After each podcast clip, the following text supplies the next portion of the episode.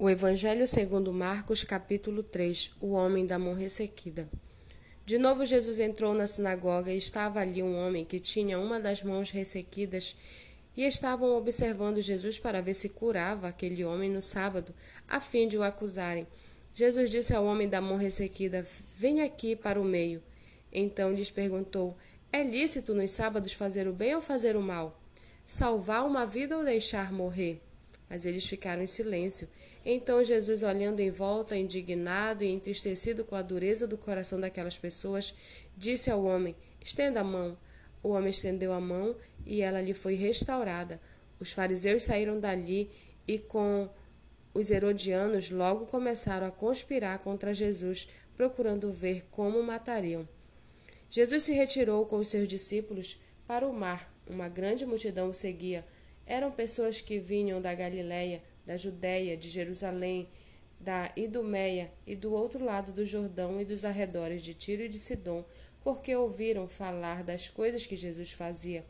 Então recomendou aos seus discípulos que sempre lhes tivessem pronto um barquinho por causa da multidão, a fim de não apertarem pois curava muitas pessoas, de modo que todos os que tinham alguma enfermidade se esforçavam para chegar perto, a fim de poderem tocar nele.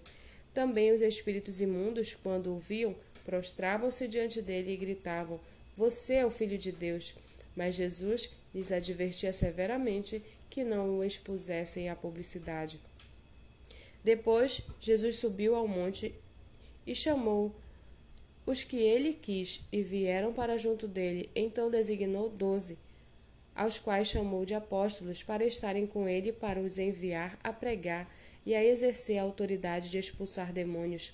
Eis os doze que ele designou: Simão, a quem acrescentou o nome de Pedro, Tiago, filho de Zebedeu, e João, seu irmão, e João, irmão de Tiago, aos quais deu o nome de Boanerges, que quer dizer filhos do trovão.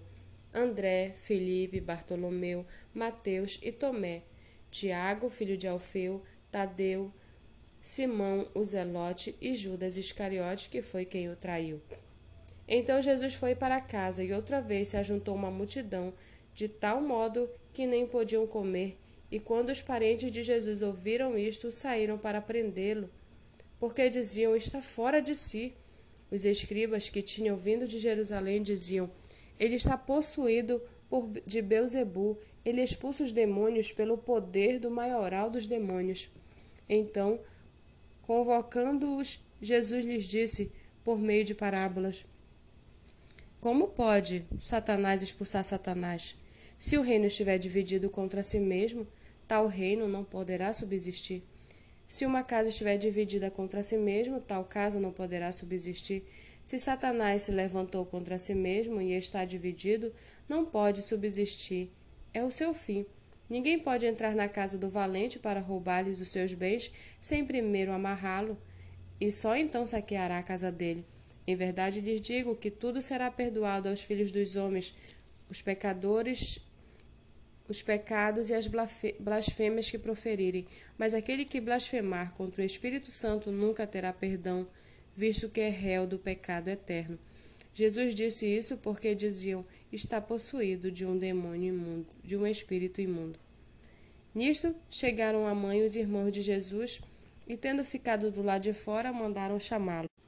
Muita gente estava sentada ao redor de Jesus e alguns lhes disseram: Olhe, a sua mãe, os seus irmãos e a sua irmã, as suas irmãs estão lá fora procurando o Senhor.